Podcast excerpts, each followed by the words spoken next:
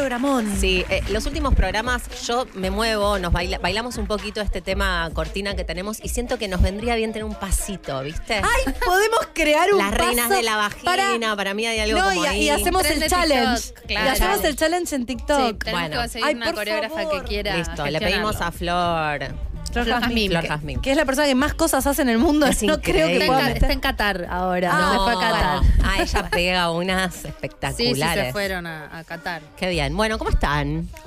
Bárbara. Inmejorable. Mi psicóloga me dijo que tengo que eh, Valora. a- valorar y alinear. Que no puede ser que si está todo bien, siempre le estén contando el pelo al huevo. Así que a partir de ahora me van a preguntar, ¿cómo estás? Bien. Ujú. Eh, Me gusta. Bárbaro, me está yendo bien en todas las áreas de mi vida. Hay algunos detalles, pero en realidad estoy bien, Es bien. cambiar la perspectiva esa, la de si está lleno o vacío, ¿no? F- Fake it till you make it. Como no, para fakealo no. hasta que, hasta que sea No, real. esa es el Grinch que tenés adentro que no se cree que están bien las Perdón, cosas. Mariana, te fallé. I have failed you, Mariana, como el meme, ¿viste? Mal. El de Dexter.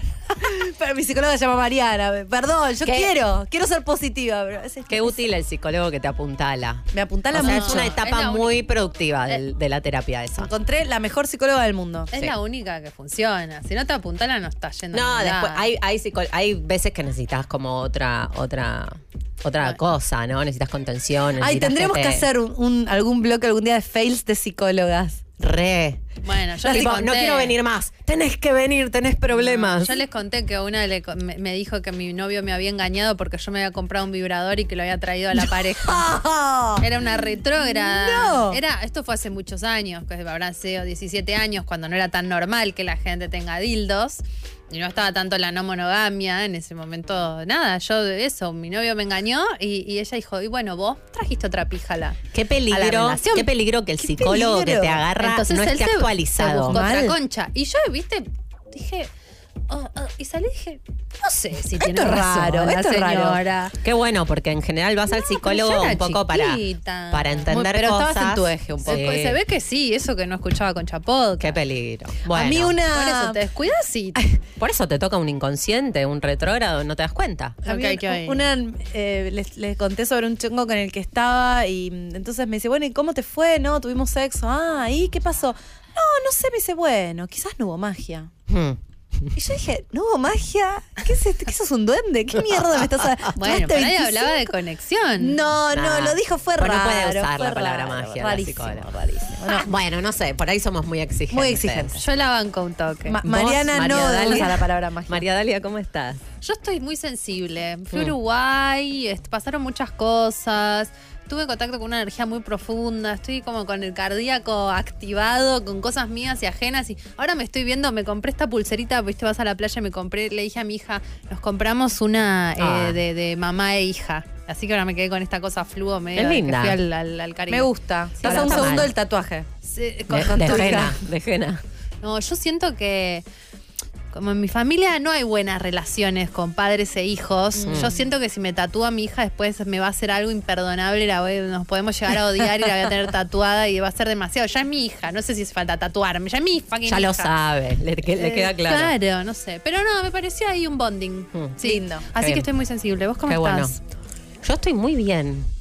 Uy, está rarísimo. Pero, pero Laura me lo está Este diciendo programa. de verdad, no como muy yo. cierto. Yo yo estoy me lo creo. sensible con una pulsera que me hermana mi hija. Laura está muy Estoy muy bien, estoy y muy Jimena bien. está feliz con la psicóloga. O sea, estamos todo lo que no somos. No, hay un, hay un, una idea y vuelta acá. Acá hay un chancho va de Sí, cosas. está re- ya lo dijimos, pero pasa, es muy real, chicas. Yo estoy medio pisciana, me estoy olvidando de las cosas, escucho la mitad de las cosas, que es muy raro en mí. Se lo pasé yo. Sí, Jimena me lo pasó. Sí. Es como que nos sincronizamos las menstruaciones y también nos sincronizamos Los mambos. Exacto. La- nuestra- ¿Y quién, nuestros mambos. ¿Y quién Sí. es la sensible? ¿Vos? No, yo se las. ¿Vos sos la sensible? Me ¿Quién gusta que no, yo no soy la sensible. Yo Sí, soy muy pero sensible. Vos sos muy sensible, pero no te haces mucho No me hago cargo. tanto cargo, pero es verdad, pero soy muy sensible. Bueno, Sí, me tocó bueno. a mí la bola de la sensibilidad. Acá estamos, perdonen. Ay, Yo no debería sé. estar ve- vendiendo un programa, viejo. Estoy en cualquiera. de Quédense, quédense. Estoy tan bien que ya ni me tensa venir a la radio. Es espectacular. La soltamos, hace Sí, calor, estamos fin de así. año. Es que a mí, ¿sabes qué? Creo que estoy muy bien porque cambió la temperatura. Yo soy muy del calor, me hace bien. Bueno, gente, les contamos. Hoy tenemos un programa hermosísimo, súper interesante. Nos va a venir. Es cierto. es verdad, es verdad. Siempre Nos es verdad. porque sí. Va a venir, eh, no va a venir mentira, se va a personar virtualmente vía Zoom. Eh, Carolina Meloni, que es una sexóloga que tiene un proyecto de visibilidad de la diversidad vulva teta, eh, hace una cosa que es ahí como muy en tu cara, esta es la concha, estas son las tetas, muy copada y muy interesante, vamos a hablar con ella un poco de eso. Y después van a venir de la Asociación Civil Undud, eh, dos chicos, Joaquín y... Augusto, eh, me había olvidado los nombres, que eh, bueno, es una asociación que de jóvenes, principalmente de jóvenes que se dedica a trabajar y a, colaborar con niños eh, en situación de hogares transitorios. Es una temática que evidentemente nos, Nos está atravesando nos está porque no podemos parar de hablar de ese tema, así que copado y, y traen como cosas y consignas y actividades eh, con las que se puede colaborar en esta época navideña que se está Sí, iniciando. porque que Dani terminó con los este Sí, con los Jingle tem- Bells. jing- canciones navideñas y nosotras queremos eh, acercarles posibilidades para ayudar a otros en estas navidades. Mm. Así que arrancamos con los chicos de Andús, donde se puede eh, tienen este proyecto para padrinar niñas. Sí. Y eh, con motivo de que no sé si todos están sintiendo este fin de año muy cargado de actividades Cargado. muy hermosas, nosotras vamos a ir a un recital de Los Besos, banda que amamos y que lamentablemente hoy por compromisos no, pudieron estar, pero sí nos dejaron para sortear un par de entradas para este sábado que hacen una fecha muy copada en el. Teatro Nacional, un El teatro lujo. No se pierdan esta El lujo. posibilidad de ganarse Avenida entradas para ir a los Corrientes. besos. Además vamos a nosotras, así que nos saludamos. Sí, Exacto. Bueno, No- no- nos encontremos, nos besemos. La idea es eh, sortear estas, este par de entradas al final y este sorteo va a tener eh, que ver con una participación que les vamos a pedir. ¿De qué Sí, se nuestra trata? consigna del día de hoy, esto yo estuve pensando, siempre pienso, cuando viajo pienso, pienso, bien se hacen videoclips. El buquebús. El buquebús, no, qué feo es, qué, cosa del mal. Es estás que si no pensás, encerrado. estás ahí, ¿entendés? Claro, Si no. no No, te porque no tiene, no tiene la tele. Uno se acostumbró un poco a la tele eh, del, Sí, avión, del la avión. tele individual. Vas en el buquebús y no hay nada que hacer. No me llevó la compu. Yo te digo no, lo, un libro, que es lo que pasa. claro. Tiene las teles esas con publicidades de Mm. millonarios. Y además es un loop No, y que la ves 25 millones de veces que dura un minuto y la Mal. viste las dos o horas. sea, y la, ca- 200 la veces. cara, se te, la mirada No, se no. te va al lugar Sí. de, de- No, No podés parar de mirarla. de- O pronto yo estaba, qué ganas de comprarme un apartamento. Ese en- segundo de en publicidad Fendi debe de dos valer millones de mucha dólares. plata. De dos trillones de dólares. Y digo, ah, no, no era que yo tenía ganas. Era esta publicidad. de Tiene que ser muy caro ese segundo en buquebús. Tiene Mal, que ser y muy es caro. todo absolutamente cosas que jamás podríamos No, comprar. nunca. Te arruina la vida En fin. porque te volvés diciendo que vida de mierda que tengo vida. que no vivo en Y estos además, condominios. y sí, tenemos un montón de privilegios, Sí, te hace sentir. totalmente. Bueno, capitalismo. En fin, lo que quería decir es que estaba pensando un montón de cosas y pensé en el concepto de que la concha se te enamora a veces. ¿Te descuidas? No te descuidas. De pronto se te enamora la concha. Que no es lo mismo que que te enamores vos o que se te que enamore no es la lo cabeza. mismo necesariamente que estar caliente. No, la Mm. concha se te enamora. De pronto la concha está bien cogida y dice, hey, pará. O sea, me están pasando cosas. You and me. You and me. Vos y yo. ¿A ustedes se les enamoró la concha alguna vez? ¿Entienden de lo que Yo- estoy hablando? Mira, Sí. no entendía de lo que estabas hablando hasta que me di cuenta que ¿te pasó? me pasó una sola vez. No es tan fácil que pase ¿Una eso. sola vez? Una sola vez. No, porque otras veces la concha se enamoró. Algunas veces la concha se calentó y no pasó más nada. Y otras veces la concha se enamoró, pero, pero también se enamoró el corazón. Claro, eso Pero, puede pasar. mm, o se enamoró la cabeza. Solo, solo, vos decís solo, Solo la, la concha. concha. Yo Paren, tengo esta esto es teoría. medio. ¿cómo, cómo se llama eh, la serie esta de los Hormone Monsters? Sí, eh, Big es medio eso, ¿no? Big es Mouth. como que la concha y el pito, o lo que sea, No, de dale, lo que se que ver, enamora. te va a encantar esa serie, tenés, que ver Big Mouth. Pero digo, es muy geni- es, es genital el amor de la concha. Sí, eh, y también energético un poco, Ah, me parece. No, para mí no energético es- de libidinal. Es, es que es sexual, es un amor Sexual, sexual. sexual, es un amor a mí me pasó esto que empecé eh, como con una sola persona y era tremendo porque cogiendo había amor. Y pasaba Sexual. algo- Amor, pero sí, pero Amor de concha. amor de co- no sabía qué era hasta que hoy le pusiste Ah, palabras, Dalia. ok. Era amor de concha. Era, había algo muy cómodo, algo muy lindo, algo muy placentero, algo de estamos hechos pa- nacimos Para coger. para cogernos. Nació para coger. Y para nada más. Y- pero claro, pero No ¿qué pasa? ningún otro Me punto gusta la película que- Nacidos para Nacidos coger. para coger es una Es buena muy película. buena. Estoy segura que. Pero el problema es que Un nosotras, disco, un disco Nacidos yo para criada coger. católica, terminaba de coger y decía, pero para, si esto pasó en la cama es porque seguramente estoy enamorada. Y el corazón me decía, no, ¿sabes qué no? Y yo decía, no, pero vos, seguro que me claro. gusta. Pero no, porque aparte, y la mente me decía, no te aburre, no, no te gusta. Te vendría bien que te guste. Claro, pero era, pero si yo Ah, tengo ganas de estar bien con alguien. sería ideal. Y el resto del cuerpo me decía, no, gorda, te pido Es mil amor de pero es solo concha. amor de concha. Después, pará, podés desarrollar para mí un cariño. Ajá. Porque si seguís cogiendo Y con la persona, cariño. ¿Lo valorás? lo valorás, lo querés, lo terminás ¿Lo respetando. apreciás? Pero ese cariño nunca se No. convierte en, En amor. pasión, en amor. No. No, no, no, no. no.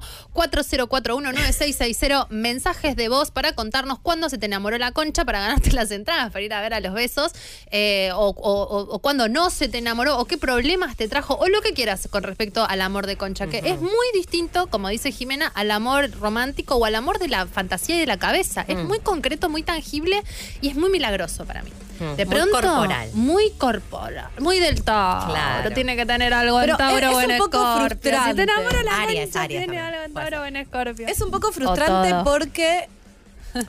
sí, vos. Porque es re Ojo que te triste. toca Laura y te digo. Laura está amor de concha garantizado. No tuve Sí. el placer. Pero esta hija Ah, de puta tiene ¿qué? Tauro, Escorpio y Aries. Es Sí. puro amor de concha. Soy pura concha yo. Lo discutí con mi, con mi astrólogo. Un día le dije, yo soy muy mental. No, me dice. Vos no tenés nada mental, te defendés de todo lo otro. Mm, es muy ser. cierto. A vos Me gusta. te- No, pensé que puede. pe- Estaba pensando en esto, no puedo, no puedo decir exactamente qué, pero pienso no puedo que. No, porque. No, por Lau, por Lau. Pero pienso que alguien te podés enamorar de concha sin coger de la, de la persona. Sí, con la eh, eh, persona. es medio el concha alert. Es como claro, un derivado pero de es algo un amor. La- lo- Vos estás enamorada de concha en este momento. Sí, re, re, re, Ah, re, re. Estoy, estoy, Pero es hubo verdad. contacto.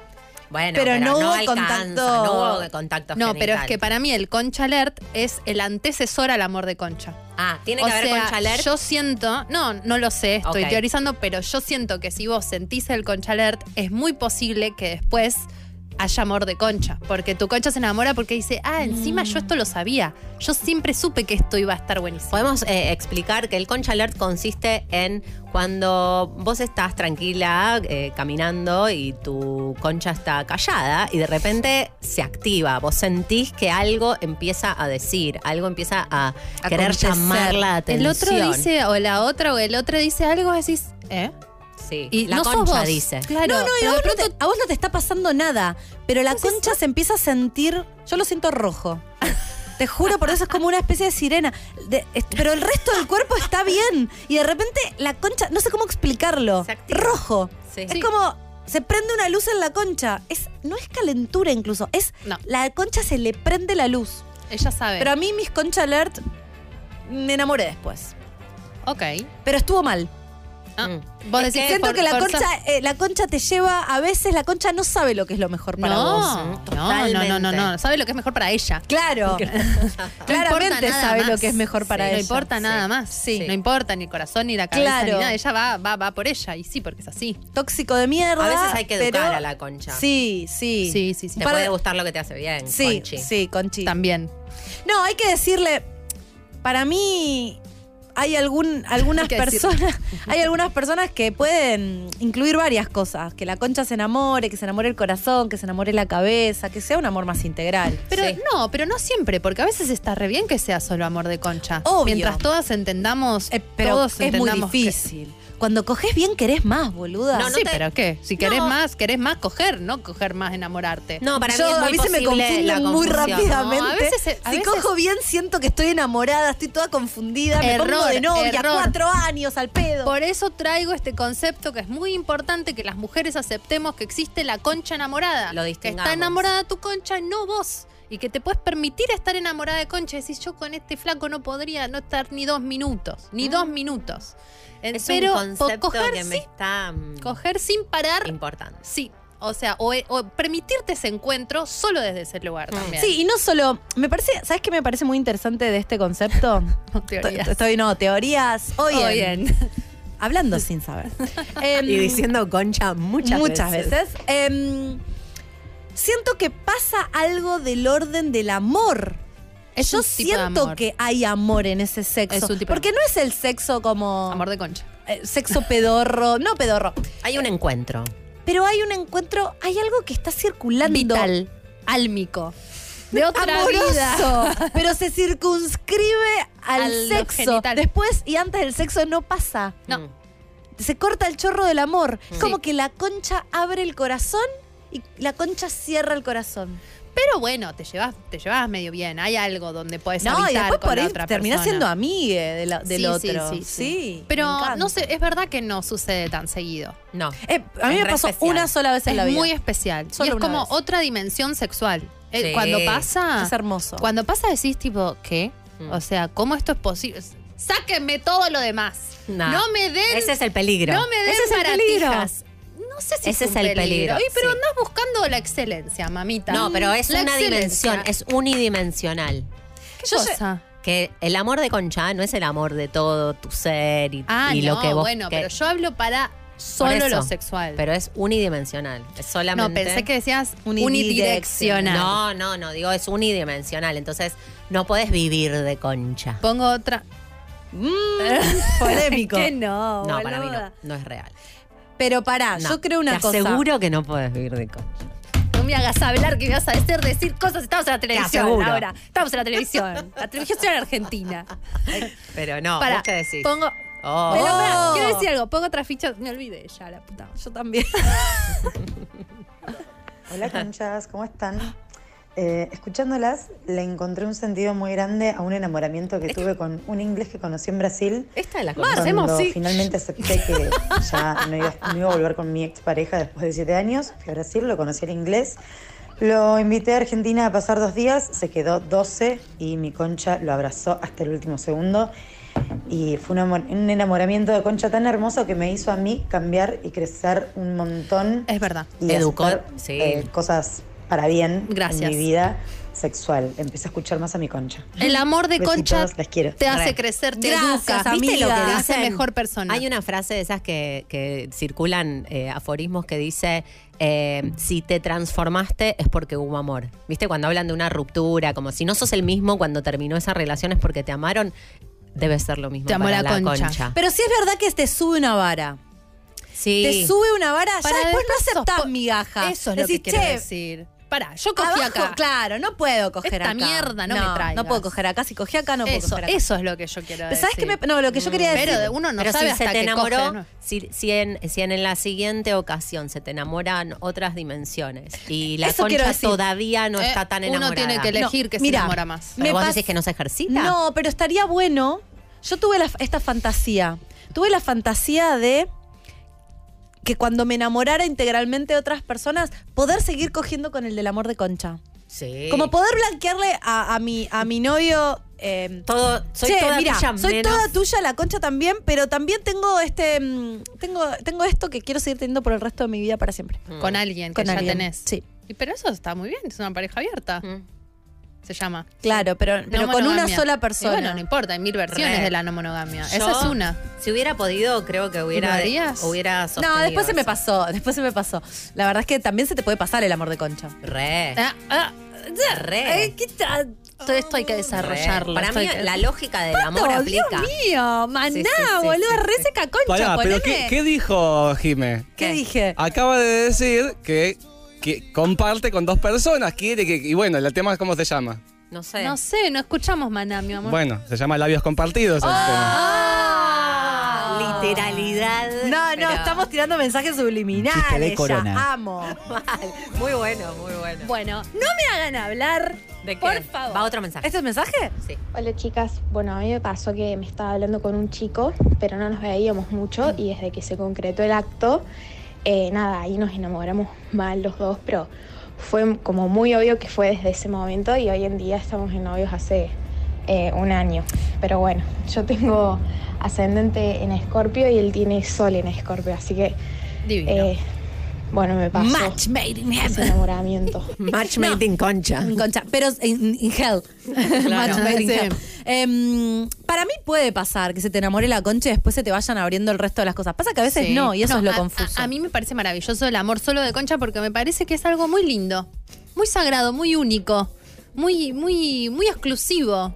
Sí. Y yo no sé si la concha se te desenamora, es muy Sí. difícil que se te desenamore. Eh, yo lo, lo compartí en Twitter y una chica dice, me acuerdo, 7 del 7 del 2007, no me olvido más, no me puedo olvidar de, de, de esa Pero una persona". cosa es recordarlo, eh, guardarlo en tu corazón y otra cosa es que eso siga activo, vital. Lo guardas en tu concha y si te lo cruzas, tu concha va a querer volver a estar con él. Te- te- tengo más teorías. Ay, me surgen las teorías. No, es que esto es un porque tema. siento que puede ser evil concha también. La concha que se enamora, se pone caprichosa y no te deja que te enamores después de otros. Sí, re. Se te pone, la concha se pone, se pone Se caprichosa y te Se- dice, no, ese, no, ese, no, Se no. te Y por- enconcha la Se te concha. enconcha Y la pero concha es y que está quiere, él enamorada. quiere lo que quiere. Porque está enamorada y está, fue tan bien cogida que dice, ¿dónde, qué más querés? Ya está, es esto, no hay más. No, para mí hay que ir a, a cachetear a la concha. Pasa que es muy Entonces, Concha.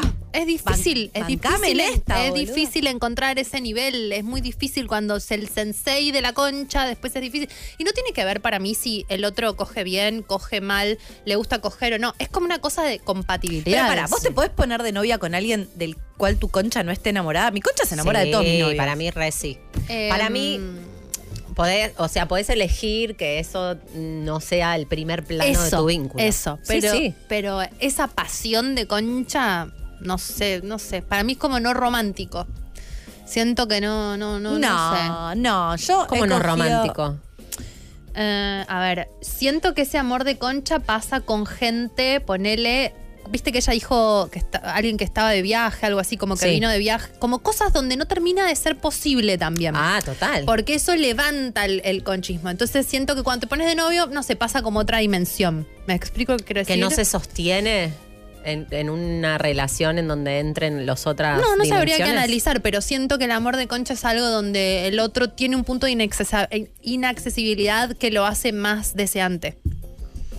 Pero entonces la concha, Como cuando no es formal la pareja, ¿entendés lo que quiero decir? sí, como que puedes habitar esa dimensión con más libertad porque las otras no están Vive interfiriendo. en otro país, eh, tiene Pero somos, mujer. eso, eso para mí es un, es una es una construcción romántica, no es la concha. Con respecto a lo inaccesible. Sí, total. Puede ser. Tengo Sí, es más emocional. A ver. ¿Qué? mm, ¿Cuál es Hola, la diferencia? ¿qué tal? Hola, Patricio. Hola, ¿cómo andan? Hola, Hueso. ¿Todo bien? Últimamente no los saludamos, son Hola, parte Nahuel, de este equipo. Hola, Nahuel. Yo no le hablo a veces porque no sé si le molesta, si no le molesta. Yo creo que no le molesta, pero No. quiere contestar. Descubrí Se- que es se- un se poco saca de cuadra, se Nahuel. saca de cuadro. Hoy que lo vi a Orlando Bloom, tiene algo. Te lo juro. Puede ser, ¿eh? Hermoso. Después lo vamos a ver bien. Sí, Patricio, hable. ¿Cuál es la diferencia entre todo lo que están diciendo y tener química? Que puede ser química en la primera noche, ¿eh? No, así de vos, una. Vos podés tener química con alguien, eh, mucha química, pero no hay algo circulando del orden del amor. Es química, se terminó, la persona ni, ni te importa, ni pensás. Por ahí fue bueno mientras duró. Yo creo que el Claro. enamoramiento de Concha, la Concha quiere volver a ver a esa persona. La Concha siente enamora, cuando claro. está ahí. en- no, es no me dejen mentir. En el enamoramiento de Concha, estás, cuando estás ahí sentís que estás amando a la persona. Sí, sí, Y eso desaparece por arte de magia cuando se termina el acto sexual. Mm. Pero yo lo sentía claramente, digo, esto es amor, esto no puede ser otra cosa que amor. Y Claro. después no lo podía agarrar, se, se me iba por los dedos el amor cuando El, terminaba. el problema es confundirte el amor de concha con el amor de verdad. Y hay un peligrín ahí. Pero ¿qué es el amor de verdad? No, no, con el amor, sí, es verdad, con el amor emocional. Claro. Como que de pronto vos te crees que estás enamorada de esa persona y no sos vos la que está enamorada. Está enamorada de tu concha, te gusta solamente como coge. Vamos a escuchar otro mensaje. Hola chicas, ¿cómo están? Las estoy escuchando. Eh, y se me vino a la cabeza, nada, yo soy del mismo pueblo que Dal estudio acá en Capital y cada vez que vuelvo me veo con un chico que cono- nos conocimos por una app y ya desde ese primer encuentro hubo una química muy especial, una cosa de que nada, la concha se abrió y cada vez que vuelvo, cada tres meses es un montón de energía que, que se va para ese lado y es, ¿Quién será? es hermosa. Pero después ¿Quién cuando hablamos, cero, o sea, es solo y puramente amor de concha. Qué cosa linda, los montañeses, que se diga, que se diga el montañés. Mucho amor de concha por el montañés. El montañés es un tipo noble, no le pidas mucho de la emocionalidad, solo te puede dar amor de concha. Trepa la montaña, nada el lago, se tira por en esquí, snowboard, patines y te enamora la concha. Estoy con ella, decime quién es, dale, quién es, quién es. No develaremos Este- identidades. Hay cier- No, ¿quién es él? ¿Quién es él? Queremos saber quién es él. Eh, hay ciertos tipos que facilitan el amor de concha, ¿qué piensan? No, yo Cualquiera. No, pienso que es. em, tu concha se siente atraída por un tipo de, de- de- De- de ser Mm. Sí. que te guste. Es, es caprichosa la concha. Y creo que si, si ¿Sí? no te gustan Sí. más cosas, te facilita y distinguir que es solamente amor de concha y Claro. como si no, si no pasa nada más, es muy claro que es amor de concha. Igual yo siento como que mm, a veces eh, es, es, es complejo también. ¿Qué cosa? Y como, como, que- que- como eh, ¿viste? ¿Resistir el amor de concha? No, como decir separar, separarlos tanto. Para mí, si El ninguno de las dos o de los dos, de les dos se confunde, es lo más lindo que hay, está clarísimo. ¿Es mutuo para vos? Sí. Si vos, si tu concha se enamora, su pija se enamora de tu cancha. sí, Sí. O sea, eso no puede ser unidireccional. No. No hay Bajo manera. No. Pero para mí, ¿Con qué certeza lo están diciendo? Sí, sí. Ay, Para mí podés- qué podés elegir. Traigamos podés tranquilidad. elegir. ¿Qué cosa? No es que sos eh, esclava de tu concha. Ajá, mi amor. Ah, Ah, ¿querés que charlemos a veces, un poquito? a veces. Ah, bueno. Para mí no sos esclava Charlemos de tu un concha. Podés no serlo. Podés no serlo. Free, liberate de tu concha, hermana, si te está. Pero si está- pensémoslo, en- eh, porque en realidad nosotras, la concha muchas veces eh, está influenciada por, por ejemplo, la idea del imposible como ideal de romanticismo, de como no puedo tener un vínculo, me encanta. Y por ahí vos querés otra cosa. Y por ahí eso no te hace bien. Entonces, está Por bien. eso, no, se estoy puede de acuerdo. educar a la concha. No, La hay que concha a veces educar a la concha, 100%. Quiere cosas que no están, Pero no es, están buenas. es como la carta La de la concha es como un cachorrito de tres meses, ¿viste? No sabe lo que es lo mejor para. El mind. Exactamente estaba diciendo eso. Es como la carta de la fuerza del tarot. Es muy difícil a- a, a domar a la Obvio, concha. no. Es tipo, anda a domar a mi concha. Boludo. ninja. 50, siento que antes de nacer Sí. estaba ya tratando de domar mi concha. Sí, es un sí. desastre yo, boludo. Es muy difícil. Más cuando se enamora, se enamora, se pone terca, boludo. Es- es- hay que hacerle entender. Es difícil. Sí. 40419660. Sigan mandando sus mensajes de la concha enamorada. que Como ven, hay mucha tela para cortar. Bueno, nos vamos. Eh, No queremos cortar, pero tenemos que cortar. Nos vamos de este bloque. Quédense ahí porque en el próximo bloque se viene algo espectacular. Nos vamos con Rosalía. Cute. Qué temón. Bueno, acá estamos de vuelta, como siempre seguimos charlando. No podemos parar de no hablar del amor de cosas acá. Eh, estamos. La- a la sanmartinense yo quiero saber más. Necesitamos data. Bueno, estamos eh, conectadas con Carolina Meloni. Carolina es sexóloga y educadora sexual con perspectiva de derechos, creadora del proyecto Chornia y proyecto Tetas. Hola, Carolina. Hola. Hola, ¿cómo están? Bien, ¿Cómo ¿y vos? estás? Encantadas. Bien, igualmente. Muchas bien, gracias Un poquito de por calor. estar acá. No, gracias a ustedes por la invitación. Ahí, ahí vemos atrás Sí. tuyo que ya ahí vemos fotos. Vemos Información. fotos. Todas las chornias, todas las chornias. sí. ¿Sabes qué? Nosotros tuvimos un programa eh, hace dos, tres semanas donde hablamos un poco de esto de la diversidad de las vulvas y varios oyentes nos dijeron, che, ¿la conocen a Carolina?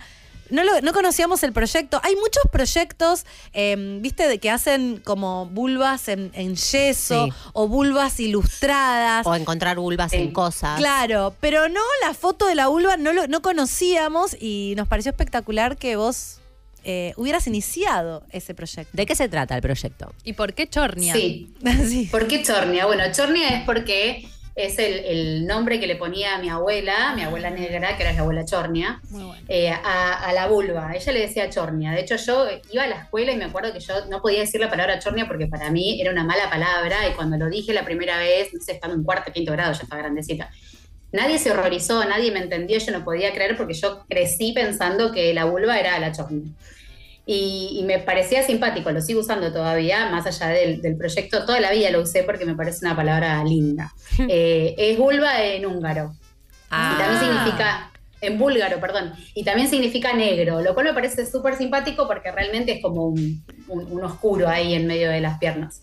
Sí, sí, es, es, El- una, es un túnel, ¿no? Hacia la profundidad, hacia la oscuridad eh, hermosa. En realidad vos ves, viste, cuando vos ves un cuerpo, ves Sí. ahí como un- una oscuridad ahí. Sí, Después sí. el túnel vemos si está, cómo está y todo eso, pero digamos que en general se ve como más oscurito. Es verdad. Y en realidad acá aparece como un poco la, la demanda de, primero mía, eh, en consultorio, yo cuando estaba eh, atendiendo personas, veía que todas las imágenes que tenía eran imágenes recontra normativas, medio diagramáticas, muy infantiles, viste, una cosa rosita, sin pelos, con los labios internos chiquititos, eh, el glande del clítoris se veía ahí como un porotito chiquitito también.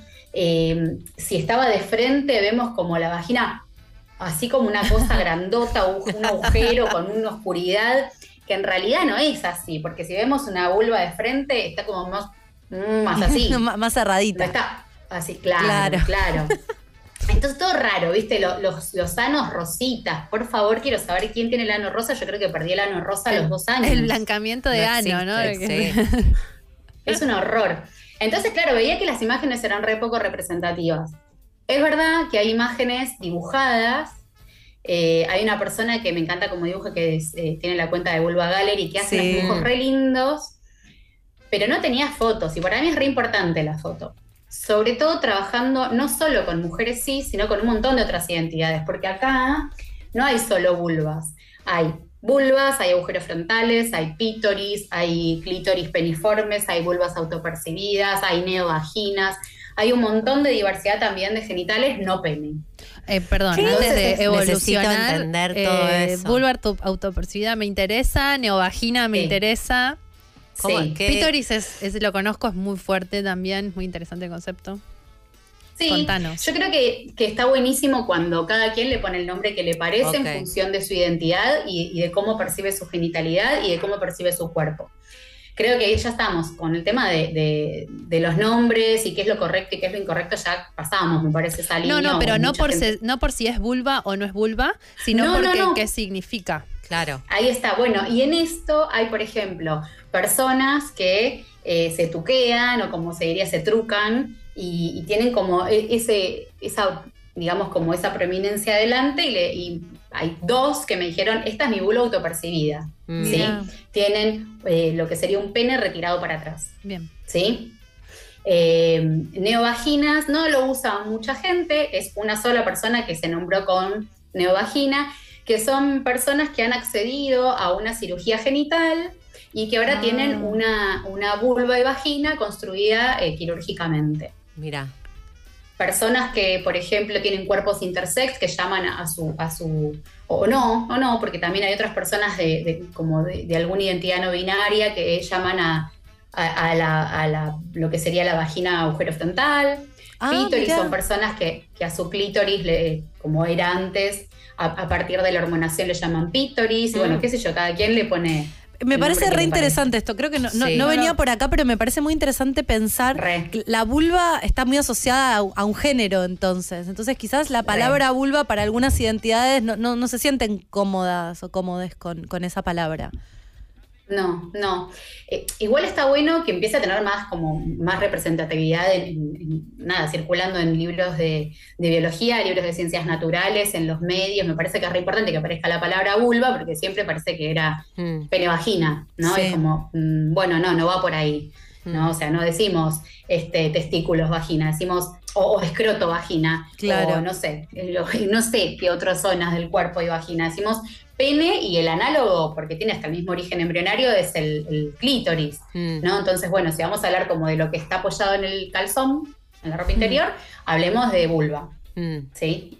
Y, y si quieren pene, pero el pene aparece en todos lados, vieron que, no sé, te vas Sí. a sentar en un banco de la escuela y lo tenés dibujado ahí. Sí, eso, eso decíamos, bueno, un poco nosotras en el primer episodio de Concha, ya por el, el 2018, hablábamos de, de la falta de visibilidad de, de la vulva en sí. Digo, entiendo, o, o desde dónde sentís que faltaba la foto de la vulva. ¿Por qué la foto?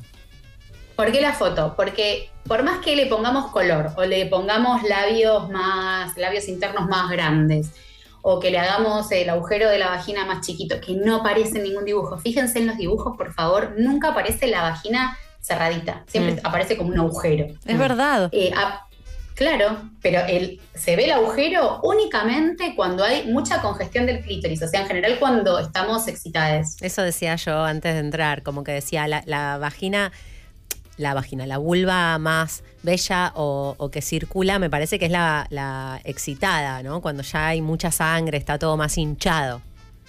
Es la que más aparece. Claro, es la que más exacto, aparece. eso. En- en dibujos. O sea, a mí me llama la atención que pongamos una vulva eh, infantil en un libro de ciencias naturales, eh, cuarto grado, con Claro. un agujero así abierto. A mí me re llama la atención. Mm. Como que me da un poquito de cringe. Como, mm. Mm. Pero bueno, está bien, son los dibujos que, que- que circulan y a mí me parece que está bueno empezar a ver imágenes donde no solo vemos que realmente de frente a una vulva no se ve en general con el agujerito abierto, que no siempre tienen los labios de la misma forma, no son simétricos, hay granos, hay pelos, hay pelos encarnados, hay verrugas, a veces hay flujo, a veces hay sangre, eh, a veces hay cirugías, hay puntos, hay manchas, eh, hay pubis gorditos, porque no dibujan nunca un pubis gordito tampoco. Mm. Me aparece en las fotos, me parece que es feo el, el pubis gordito, me parece re lindo, eh, son como squishies algunos. Es, es interesante porque mm, al principio ni siquiera teníamos imágenes de con, ni siquiera se veía la concha.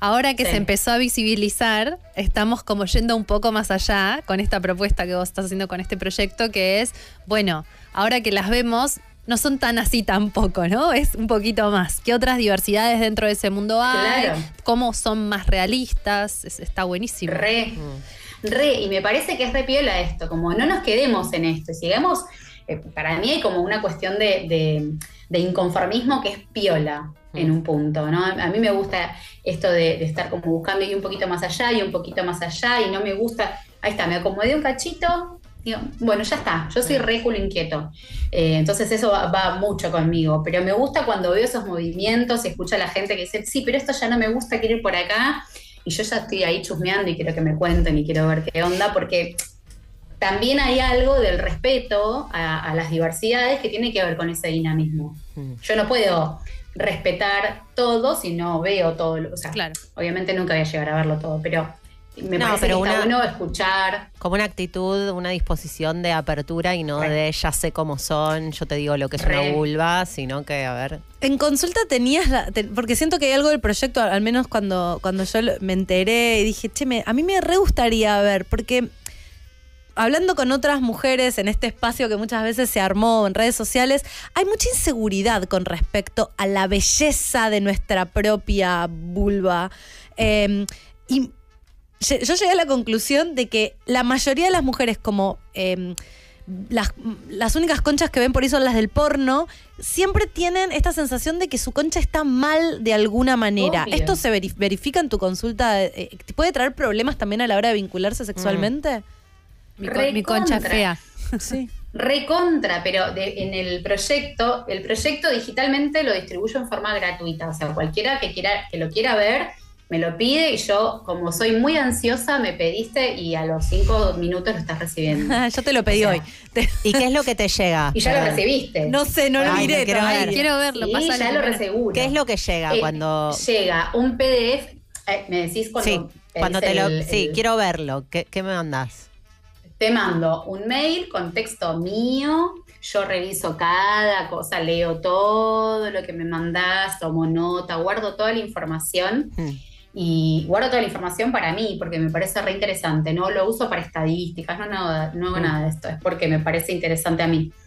Eh, y te envío un texto, hasta de hecho en, el, en uno de los postdatas te pongo no pretendas que sea algo de diseño porque soy sexóloga, no diseñadora, y envío un PDF con imágenes con la explicación del proyecto y con algunos testimonios de algunas personas que enviaron en forma anónima su, este, su imagen o bien quienes solicitaron el documento y explican por qué.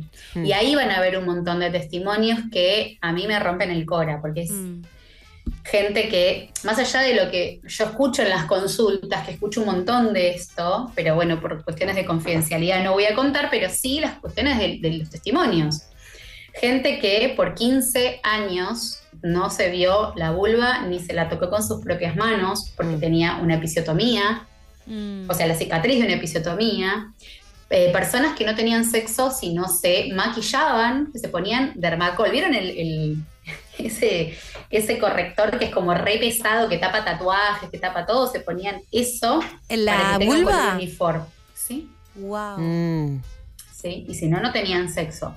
Claramente, gente que no quiere que les practiquen sexo oral de ninguna manera, ni que se acerquen, ni que haya luz prendida. No por el resto de su cuerpo, que también podría ser, sino específicamente por la vulva. Mm.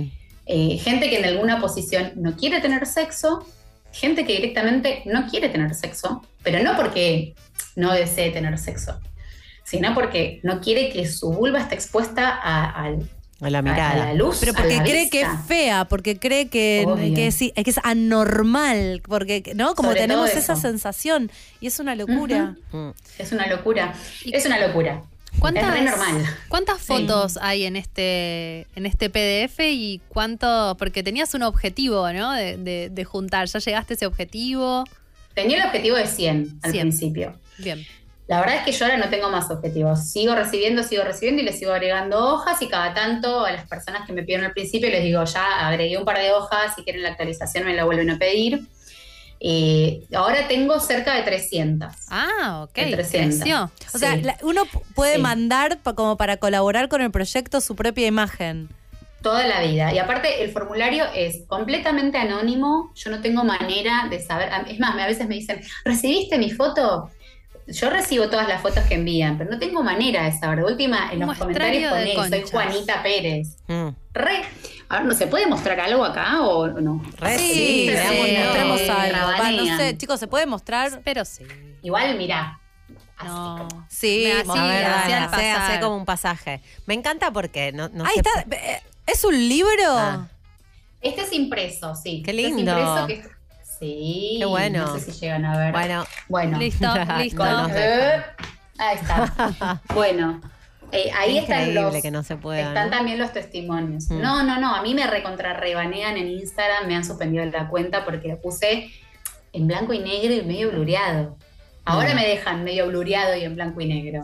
Eh, también han- eh, tenés un proyecto con las tetas, ¿no es cierto? No son solo la- la- Sí. las vulvas, sino también las tetas. Fue ¿Es, por más. ¿Es posterior?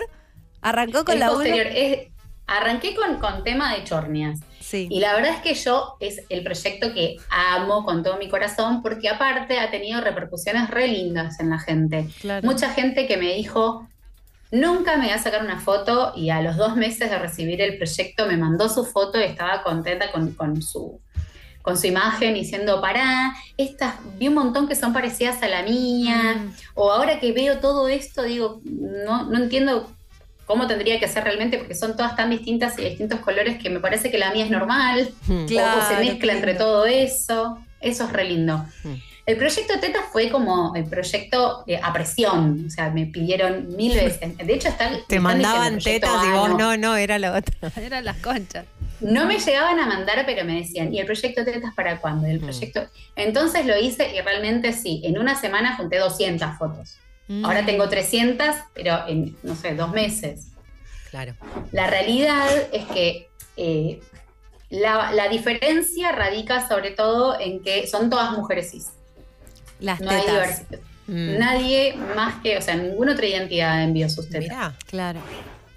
qué bueno, loco, ¿no? a- aprovechen si hay algún Claro. oyente, alguna oyente, algún oyente Re. que quiera colaborar con diversidad de tetas. sí, Sí, pero bueno, mientras, y todavía no tengo el proyecto este, impreso del proyecto Tetas. Pero, Pero sí, el la impresión es un libro que se puede adquirir. ¿Cómo, cómo es? se puede, sí, sí, sí, es eh, en, es versión tipo revista. Para ponerlo al lado de las pijas que tenés. Claro, yo que, yo que gusto de comprar ese tipo de material. Re- La mesita lindo, de café de Jime. Es muy Eso interesante. le queda muy bien a la mesita Ajá. de café. Buenísimo, buenísimo. De hecho, también, por ejemplo, tenem- tengo el memo test, donde vos, No. ¿viste? El juego, sí, entonces tenés que encontrar las que Ah, muy Chicas, lo tenemos que comprar para, nuestras por reuniones de producción. Es re divertido. Jugamos Es re de concha. ese.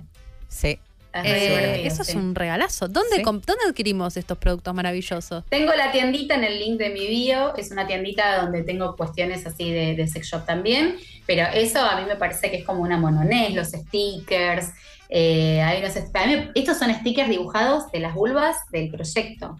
No. O sea, Divino. Son re lindos que los hizo fulana dibuja, que es todo, todo autogestivo es esto, ¿eh? Claro. Acá no hay nada bancado por nada y de hecho todo esto se hace en forma eh, gratuita. Lo único que sí, yo necesito cubrir lo- los gastos de la impresión, pero ni si, van a ver que yo no cobro ni un centavo más, porque realmente para mí esto tiene que ver con la militancia. Mm. Mm. Sí, Bueno. con, Así con- que- con llevar. No, me, me impresionó mucho los testimonios de personas que no están pudiendo disfrutar de la sexualidad porque piensan que tienen una vulva. eh, Inadecuada. inadecuada. O sea, me explota la cabeza la poca, la, la- la poca representatividad de, de- en De la todos diversidad, sí. Ay, tremendo. Imagínate que nos pasa con el cuerpo, porque un poco ahí Sí. está el negocio, ¿no? Digamos, sobre todo las que fuimos socializadas como mujeres, que nunca nos alcanza. A veces vemos fotos de cuando, no sé, hace cinco años atrás y, che, qué fuerte que estaba en este momento. Y me yo me sentía un esperpento. Sí. Bueno, eh, esto de estar todo el tiempo disconformes y que nada nos guste y sentir que quién me puede querer con este cuerpo, con esta panza, con esta teta, con esta, estos granos con- y con esta concha. ¿no? Mm. O sea, ¿quién va a querer tocarme eso si no Mm. tiene nada que ver con el porno? Pero repito, con los libros de biología también, que es lo que consumen a la a par del porno, porque el, el inicio de edad de consumo de porno está en 8 años y pensá que un libro de ciencias naturales con imágenes de, de genitales está en los 8 años. O sea que Wow. está ahí cabeza a cabeza. Mm. ¿Sabes si te piden nombres también en el proyecto?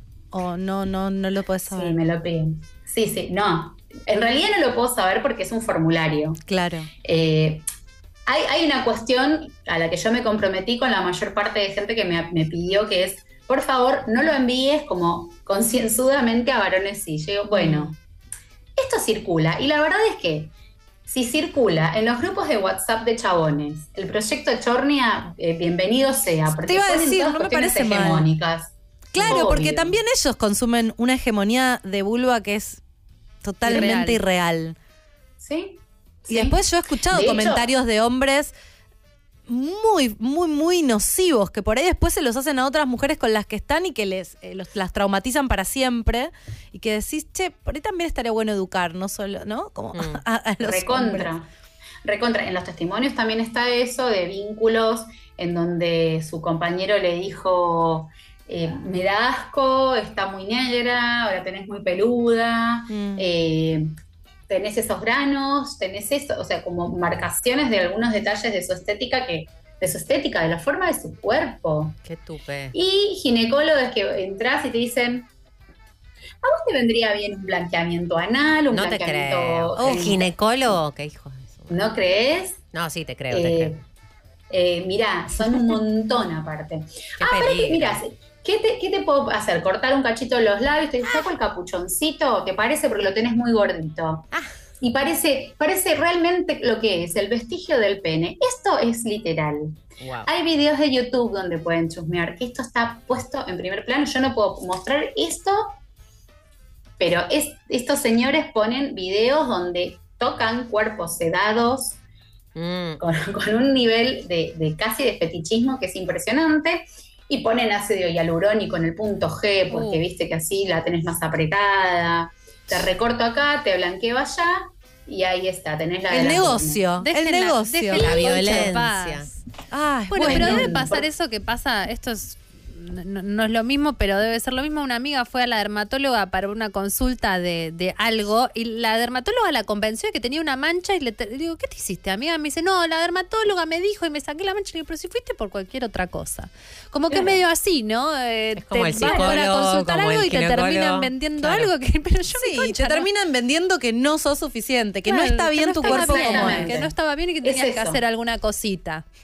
Y esas cositas, a ver, la realidad es que se cobran en dólares, se cobran en una Claro. cuotita. Es una ¿no? Como, intervención. bueno. Es un, Claro. además es un trauma al cuerpo Ah, fuerte. imagínate. Y aparte se ofrece sin demanda. O sea, Mm. lo primero que tenemos que entender Eso, quienes trabajamos eso, en sí, salud claro. es cállate la boca Eso. sobre el cuerpo, salvo que tengas que intervenir por alguna cuestión patológica, que a a veces, eh, para pensarlo, es cállate la boca. Si te Sí. dice, tengo este grano acá, ¿puedo hacer algo? Asesorá, intervenir. Pero no puedes decir, la tenés muy negra.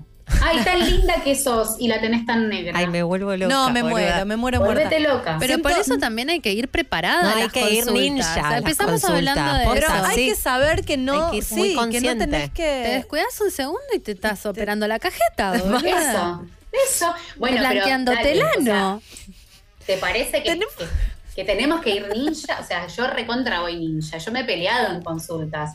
Pero yo porque a mí me encanta pelearme. O sea, yo voy por la vida, voy ¿De qué caminando y me voy agarrando a piñas. De, de- de algo tiene ella, ¿no? De- ay, no sé, no sé, de Ah. Tauro. Pero después Ah. no sé nada más. No sé nada más. sexóloga de Tauro está Sí.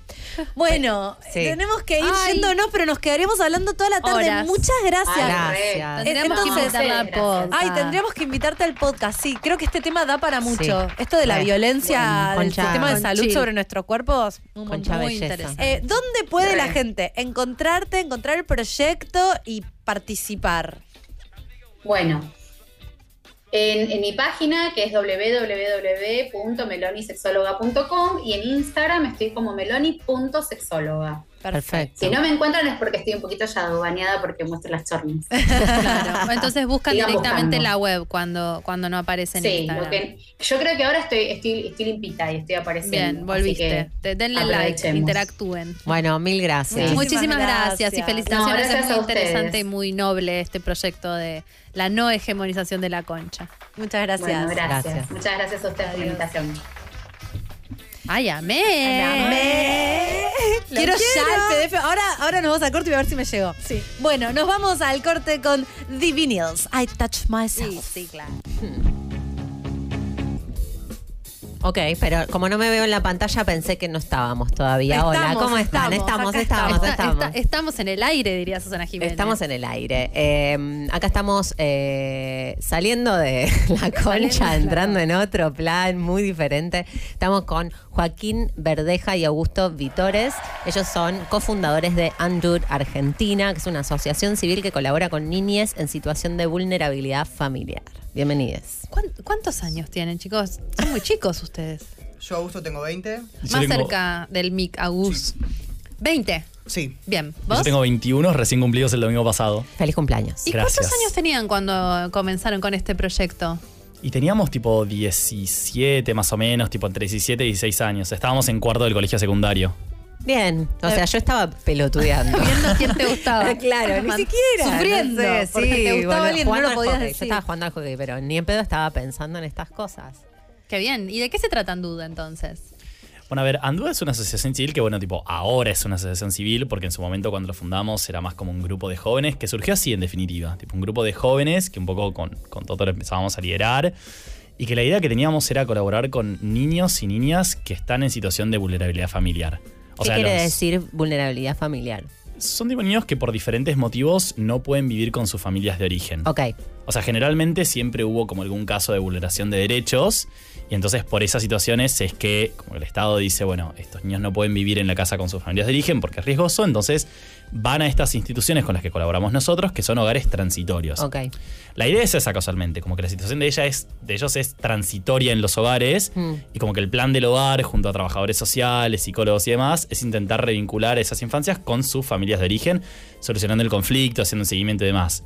Ahora bien, cuando eso no sucede, intentan buscar, creo que hasta el segundo o tercer grado de parentesco para que alguien que quiera y pueda pueda hacerse cargo de criar y de acompañar con amor y demás a, a ese niño o esa niña. Y bueno, si no ocurre, entra en el proceso de adopción, que es una situación como completamente diferente. Claro. En esa situación, Andut surge un poco como una propuesta de jóvenes para poder conectarnos con esa realidad, para Mm. poder acercarnos con los hogares, ver qué necesitan y ver qué podemos brindarles nosotros a ellos y de qué podemos enriquecernos nosotros también de esas realidades que nos parecían súper interesantes para conocer. Mm.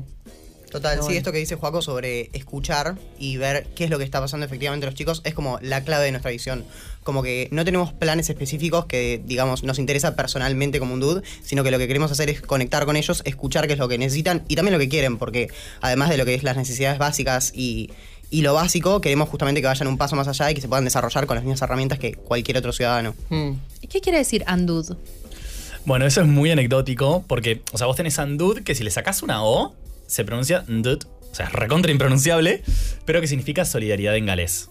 ¿Qué Ay, son? estamos con los eso, términos. Sí. Hoy estamos con los Hoy sí, hoy venimos de- Búlgaro, en Sí. galés. Galés y búlgaro. Están como recorriendo el mundo con las Con las palabras. palabras. Nada de mal.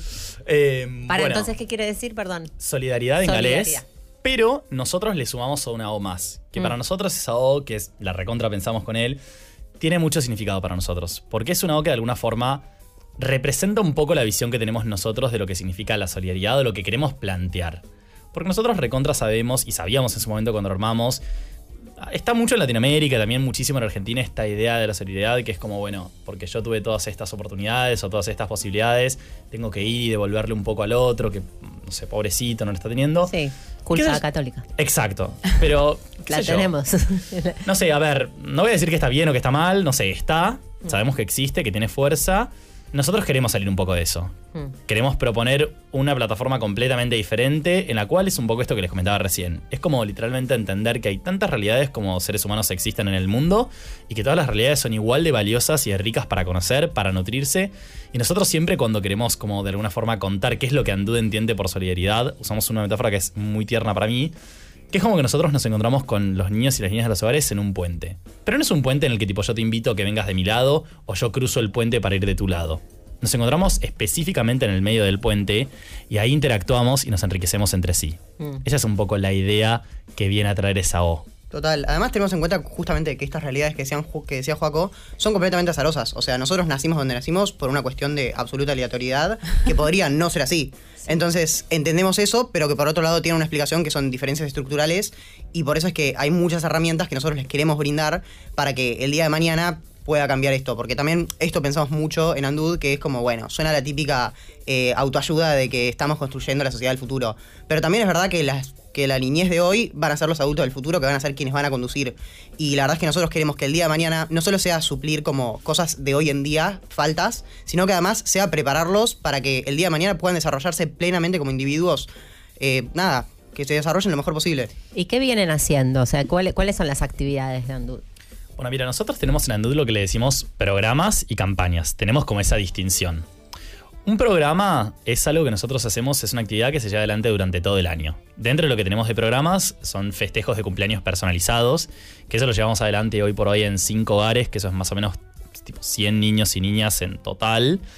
Que eso es como que nosotros nos encargamos de que el día que cumplen años, o sea, no sé si Mm. Pablito del hogar tal cumple el miércoles 7 de abril, nos encargamos de que el miércoles 7 de abril pueda contar con una torta de cumpleaños, que pueda contar con un regalo personalizado, que no es porque es un chico de 7 años, más o menos le compramos lo que le gustaría a un chico de 7 años. O sea, le compramos algo y nos, nos asesoramos específicamente con el hogar, que son quienes conviven con él día a día, para que Pablito de 7 años se pueda ver realmente reflejado en ese regalo. Mm. Porque es lo que decía él. O sea, no da lo mismo de que a vos, a tu corta infancia, te regalen algo completamente genérico que nada tiene que ver con vos.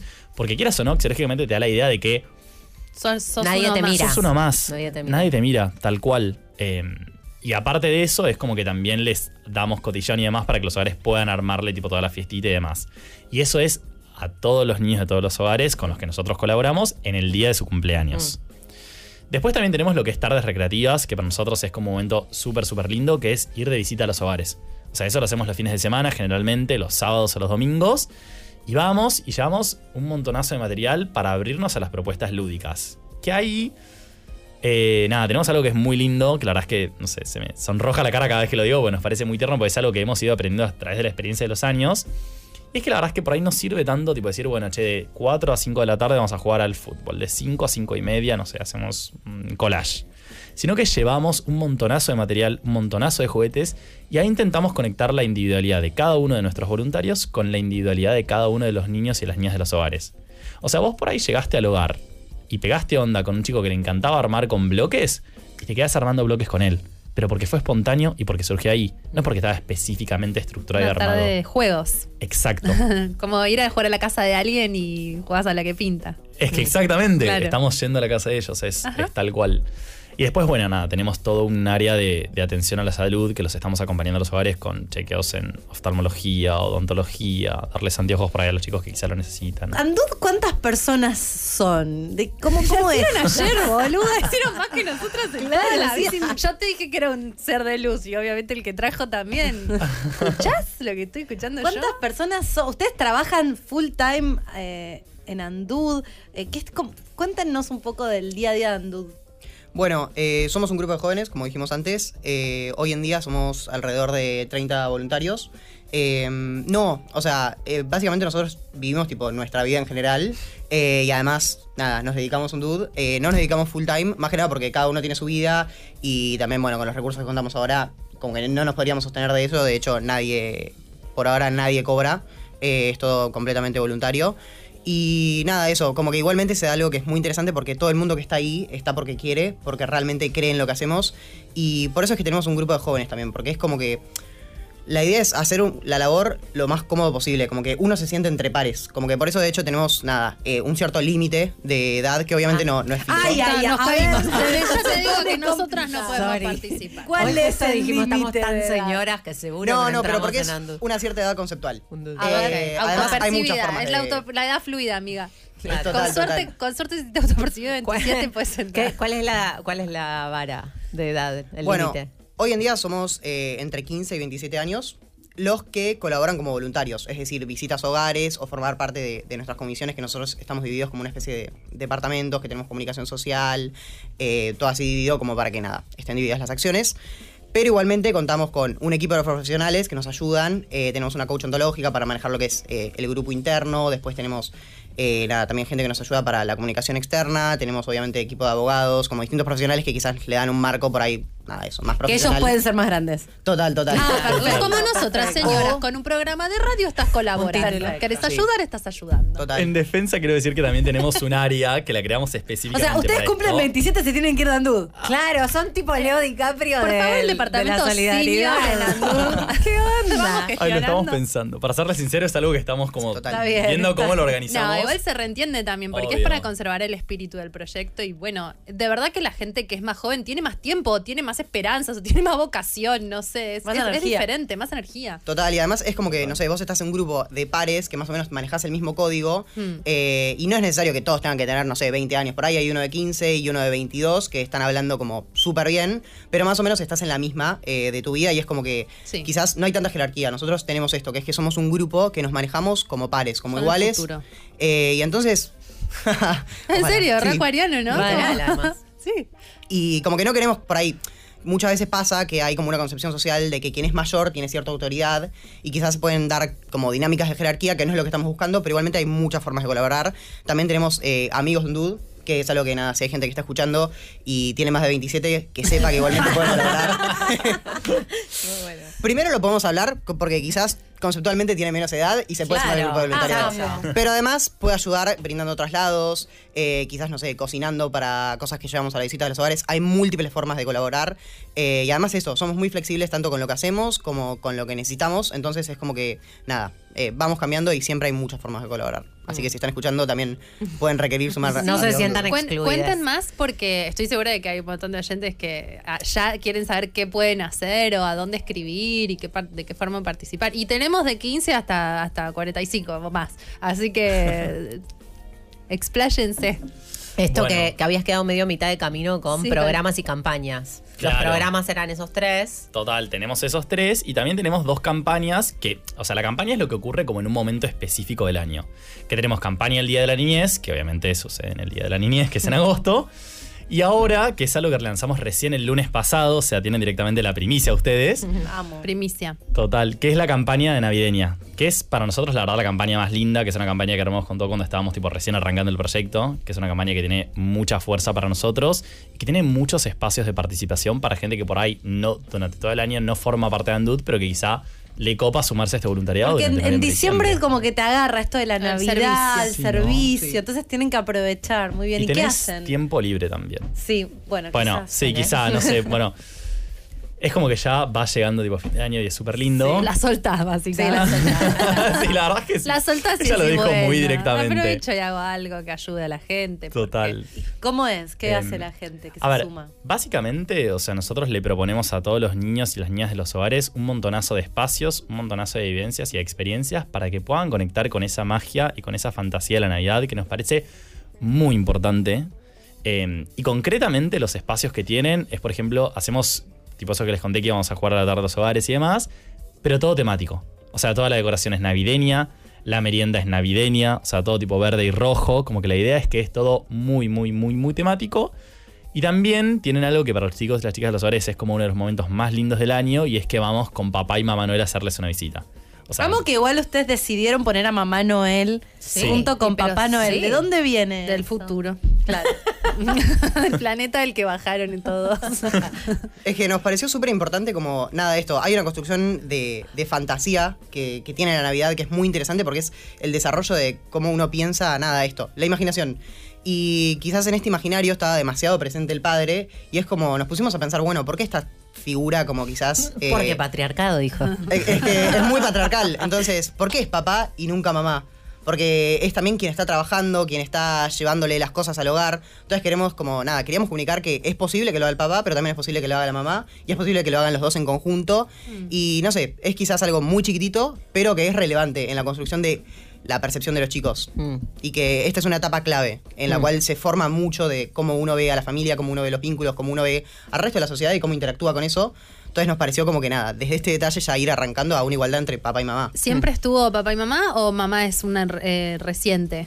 Bueno, nos pasa eso, como que mucho de lo que nos pasa con un duda es que teníamos nosotros también nuestras propias concepciones previas, eh, como muy anquilosadas en nuestra formación, y empezamos con papá, porque Ah, nunca se nos ocurrió. Claro. Y después como que con la experiencia nos fuimos construyendo en muchas cosas y nos dimos cuenta, también puede ser mamá. Mm.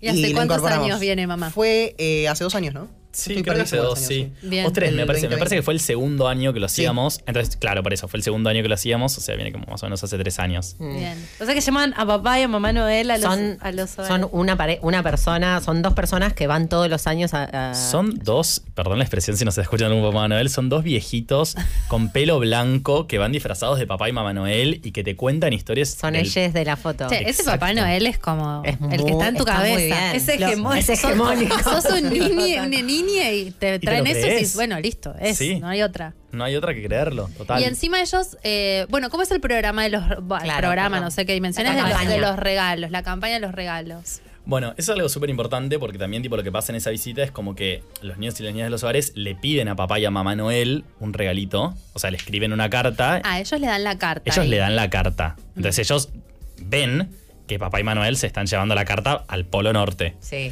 Ahí, en- Este, ahí engancha Ahí está, la estamos viendo la foto de las niñas depositando la carta con contándoles de, de- como nos comentabas medio fuera del aire de qué se trataba su vida, qué les gusta, ¿no? Exacto. Como que los chicos ahí la idea es que les puedan contar quiénes son, qué les gusta hacer, qué disfrutan en su tiempo libre y que también los orienten un poquitito a papá y a mamá Noel en qué les podrían llegar a arreglar para estas fiestas. Como que el eje central no está puesto en te pedí algo material, sino que sea más bien contale acerca de tu vida, de tus emociones y de tus sentimientos si querés a papá y a mamá Noel y orientalos un poquito a ver qué te pueden regalar en estas fiestas.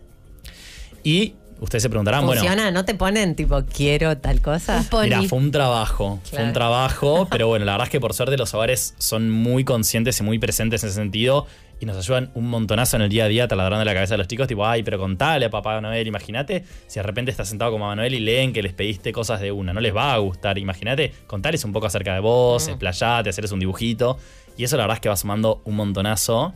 Eh, y es lo que les decía, o sea, cómo llegan esos regalos después a los chicos y a las chicas de los hogares. Mm. Ustedes Bueno. leen todas las cartitas. En realidad, sí. distribuyen. Claro, sí, las distribuimos. Medio que las leemos porque las tenemos que, las tenemos que digitalizar. Eh, Mm. Y entonces ahí las distribuimos.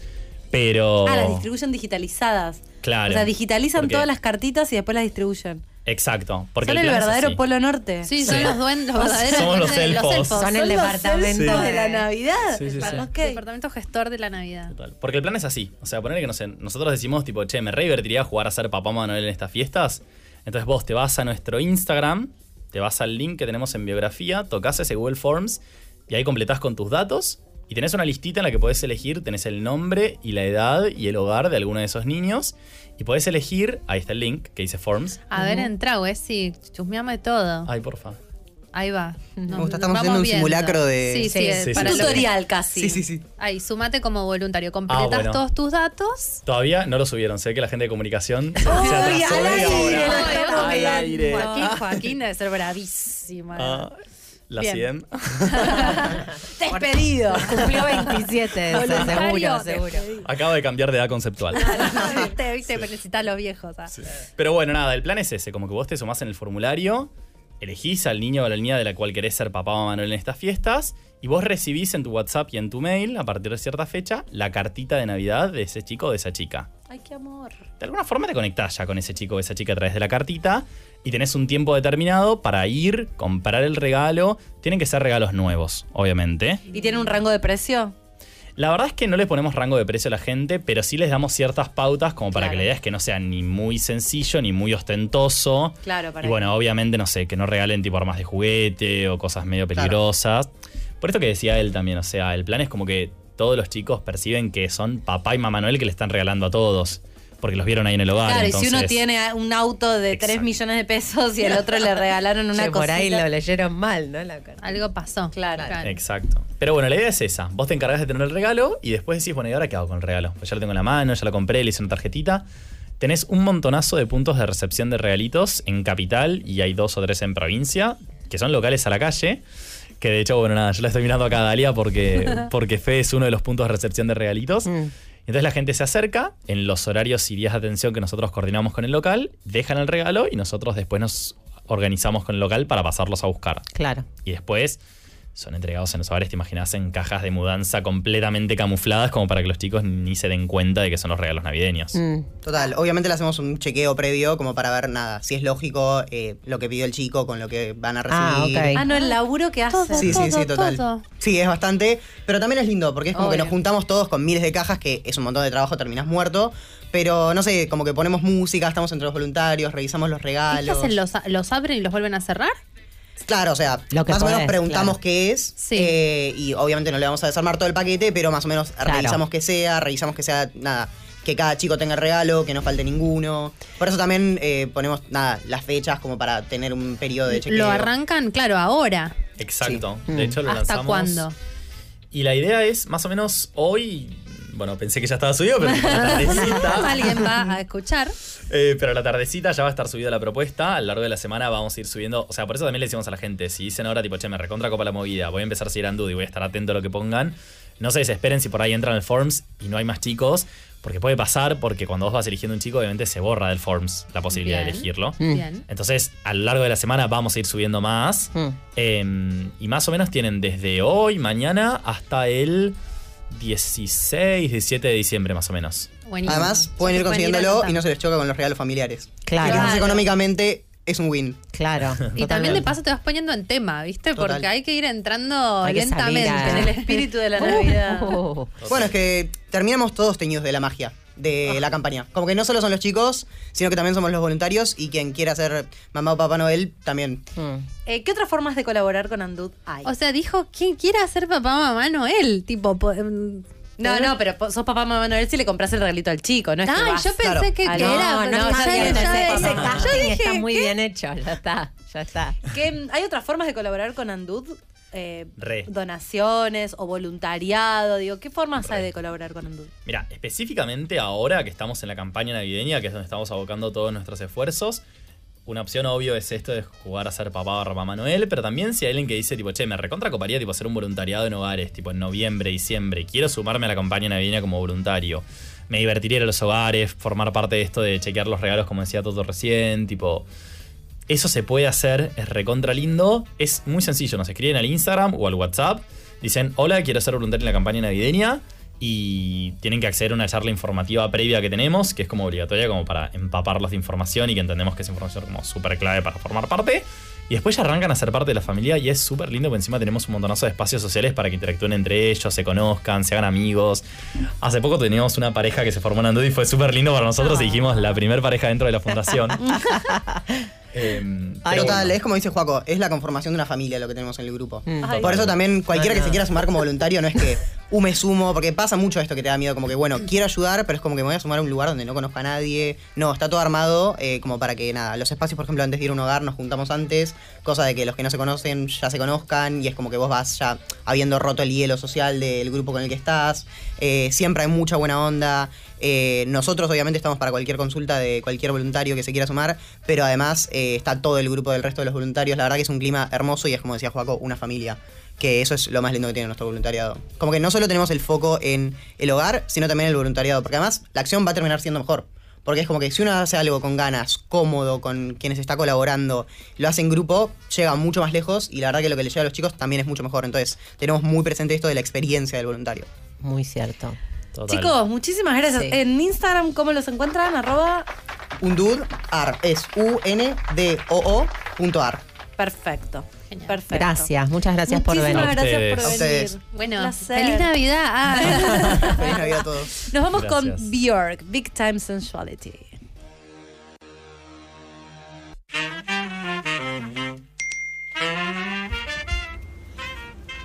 Buenas, soy Paula Trama de Los Besos.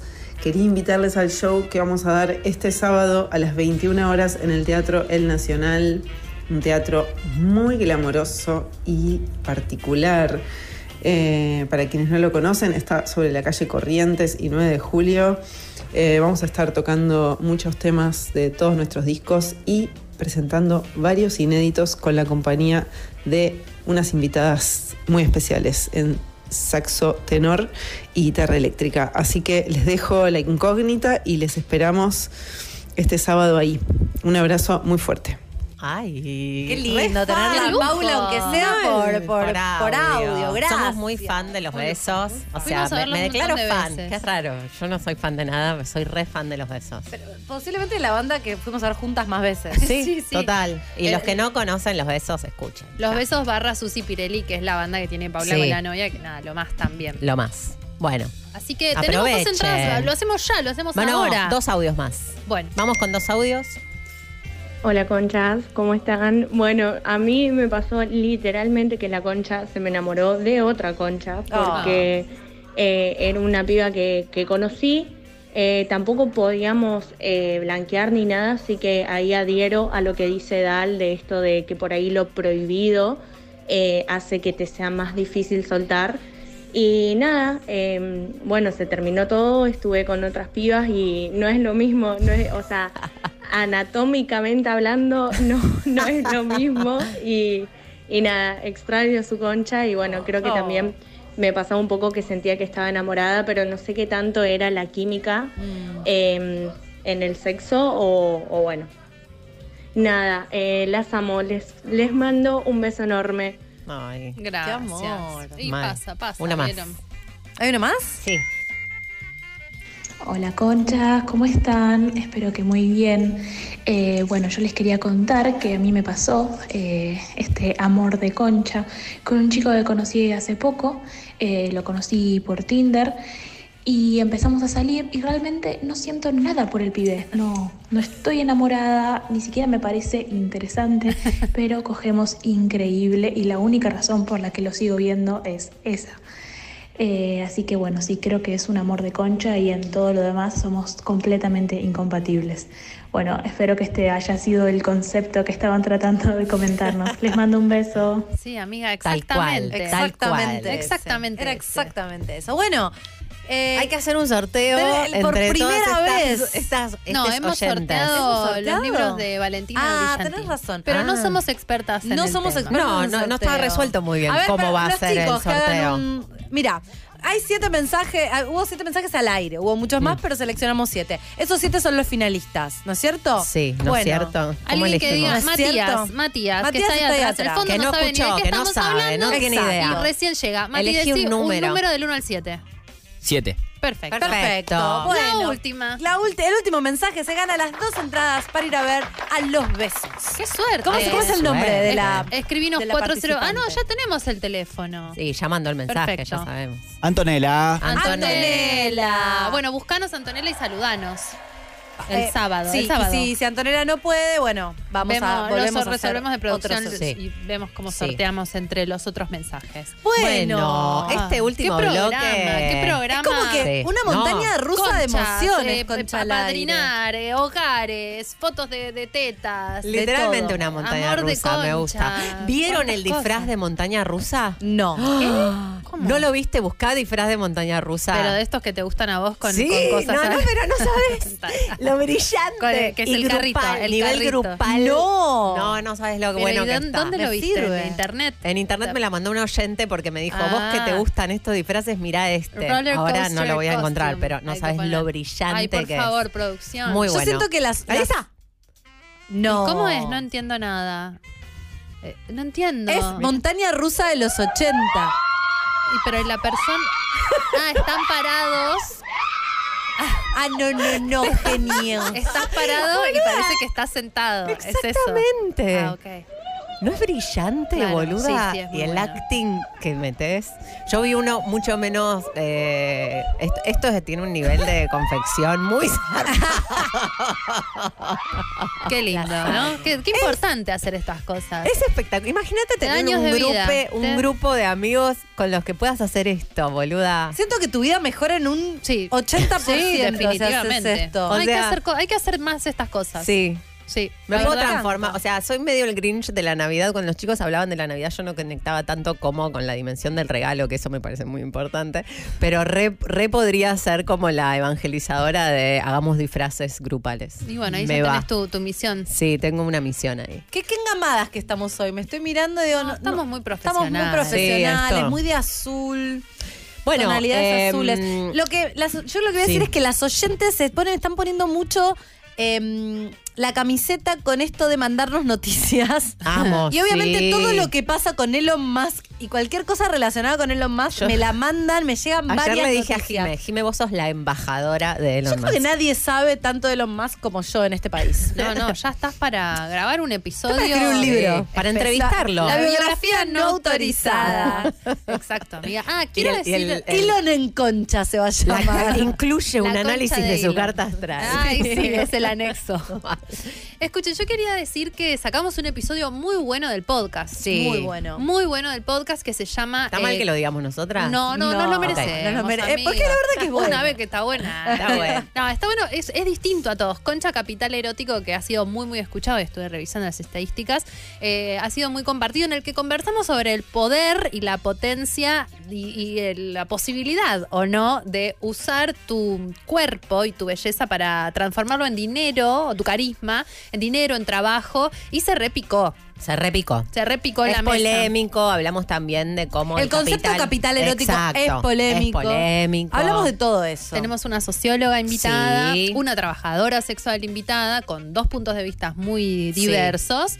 Y nosotros también tenemos nuestros propios Yo puntos no de sé vista. todavía qué pienso, la verdad. Un poco Tengo una diversos. experiencia compleja en relación a eso, seguro, pero no sé todavía. qué- Estaría bueno que lo escuchen y nos Sí. cuenten, si no lo hicieron aún, Sí. ¿qué Sí, les parece? mensajes Hay a un, hay un debate a, A mí me nuestro, nuestro inbox, es Jimena. Eh, hay un debate interesante en YouTube, que Sí. porque ahora hemos cambiado también, aprovecho este espacio de comunicación del programa, para contarles que subimos los episodios a YouTube y a Spotify al mismo tiempo. Cambiamos, cambiamos el paradigma, así que ya está también subido en YouTube. Como los jóvenes de Andud que se van actualizando. Nos vamos ayornando y Me gusta los mucho y cuando los me a mirar. cuando mandan fotos de que nos están viendo en la tele, Ay, porque sí, siento me que estoy en la tele, me gusta mucho eso. sí. Me parece muy lindo. Así que nos encuentran ahí en Twitter, YouTube y Spotify como arroba concha podcast. Pasen a escuchar este capitulazo y compartirlo con amigas eh, porque es un tema muy del femenino, muy interesante. Yes.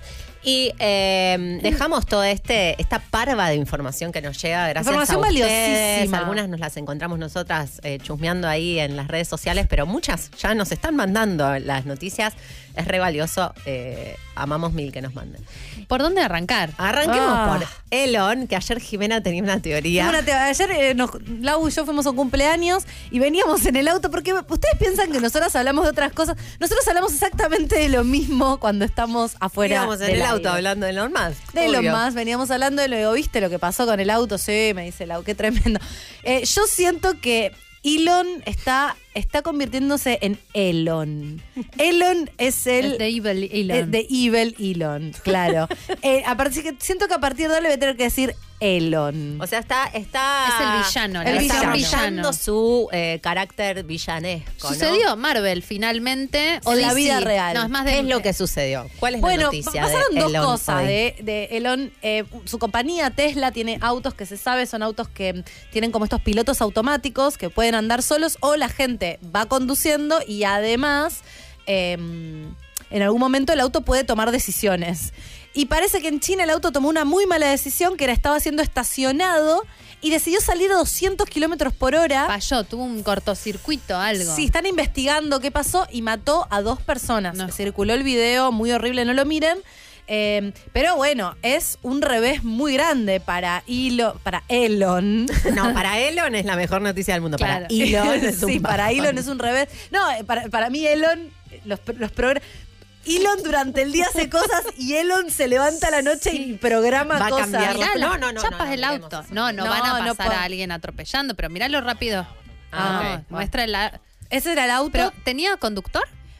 Eh, no queda claro, no queda claro, no. Eh, o sea, estaban andando solo en ese momento Ay, el auto. ¿Cómo inventó un auto que anda ¿Acaso- solo? O sea, ¿Acaso estamos re estamos locos. en el futuro este en el que el flaco, o sea, en el que el flaco, en el que el auto anda Sí, sin sí, sí, personas sí, sí. descontroladas? Está Esto es como- pasando. de verdad es una película de Es que superhéroes hoy, hoy del cuando futuro, mandábamos la noticia, supervillanos del futuro. eh, decía, alguien, alguno del grupo decía, empieza la revolución, ¿no? Como esto La es revolución la máquina. de las Sí, máquinas. Wesley decía la sí, esto es revolución tipo yo robot.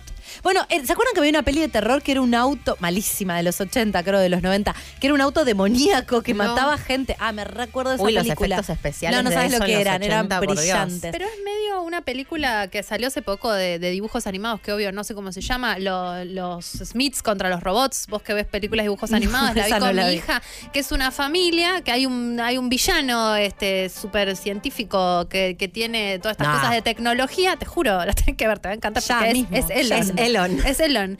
Y, y él eh, te vende esos, el mismo robot que te vende Elon. Entonces todos tienen estos robots y de repente todos estos robots se, se, Se activan. vuelven locos y se toman pican. vida. Y entonces hay una familia que tiene que salvar al mundo de estos robots. Esto es. Esto es es lo que está pasando. Todos los autos Arranca estos con el Tesla- auto, te sigue con el robot y Habría que mirar ayude. más películas porque son medio predictivas las. Las de ciencia ficción, sí. Sí, Sí, es sí, muy sí, zarpado. sí, sí, sí, definitivamente. Eh, que, bueno, nos está pasando. Me chicos, hace acordar ¿qué se a este. ¿Escuchaste ese, episodio del podcast este que nosotros escuchamos en donde entrevista a una mina que investiga los futuros posibles? Sí.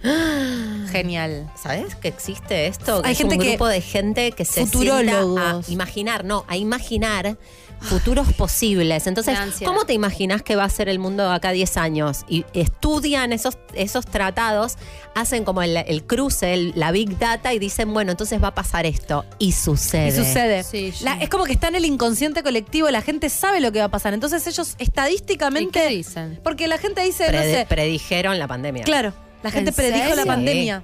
O sea, él la entrevista porque Es básicamente se dan cuenta que hay cosas que están pasando que estas minas las predicen. Es una mina que eh, desarrolla lógicas. juegos, Sí. videojuegos, ¿no? Sí, ella originalmente viene del mundo del mundos, videojuego. mu- mundos ficcionales en relación a los videojuegos, pero que tienen su, o sea, tienen su base en este mundo distópico que no es tan distópico al final. Claro.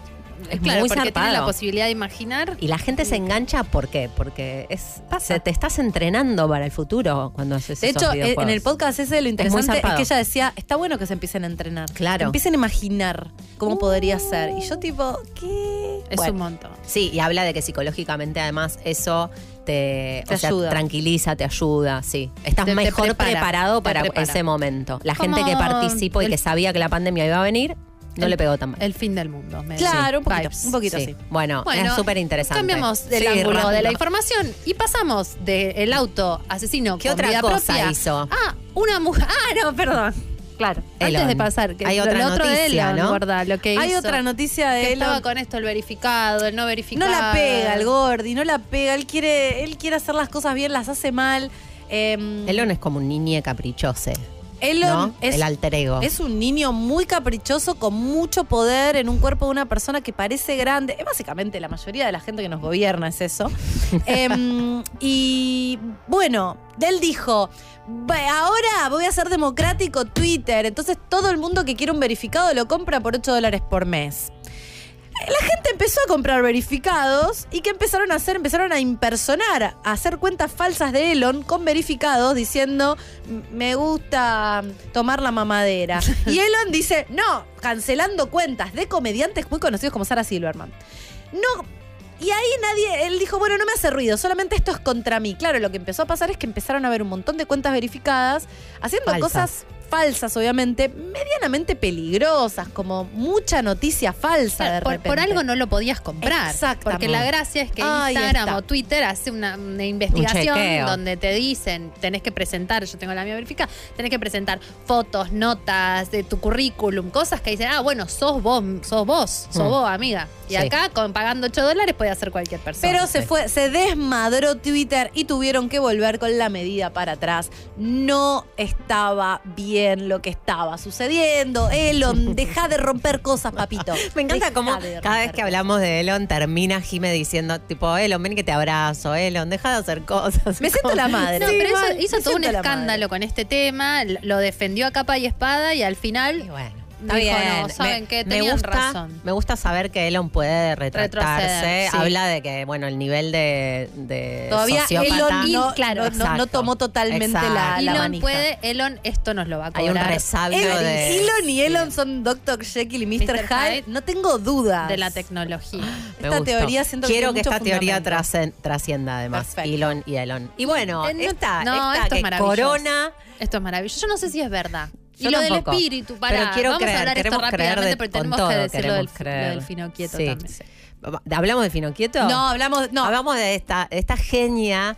Eh, resulta que estás pasando por el control de seguridad del aeropuerto y de repente eh, eh, eh, eh, suena la alarma, pero señora, sáquese el cinturón, sáquese los zapatos, Los anillos. sáquese las monedas de los bolsillos, ¿qué tiene? Ese que- collar, que eh, tiene. la piba casi en pelotas pasando por el control y seguía sonando y se Resulta que lo que estaba haciendo sonar la alarma era un bad plug que contenía las cenizas de su novio difunto. Esto, esto es verdad. Bad Plug. Bad Plug es un dispositivo, dícese de un juguete sexual, que es un dispositivo para insertarse en el ano. Sí. Eh, Bat de, de culo bat y plug de Enchufe. enchufe, cosa Te- que te se mete enchufas algo en, en la cola. Eh, y este Bad Plug, ella los no tuvo hay muy mejor variados, idea. los hay muy variados. Era un bad plug de eh, metal, era un bad plug de acero. Porque parece que existe, no sé, se le el ocurrió bad meter- plug urna. Tengo muchas preguntas.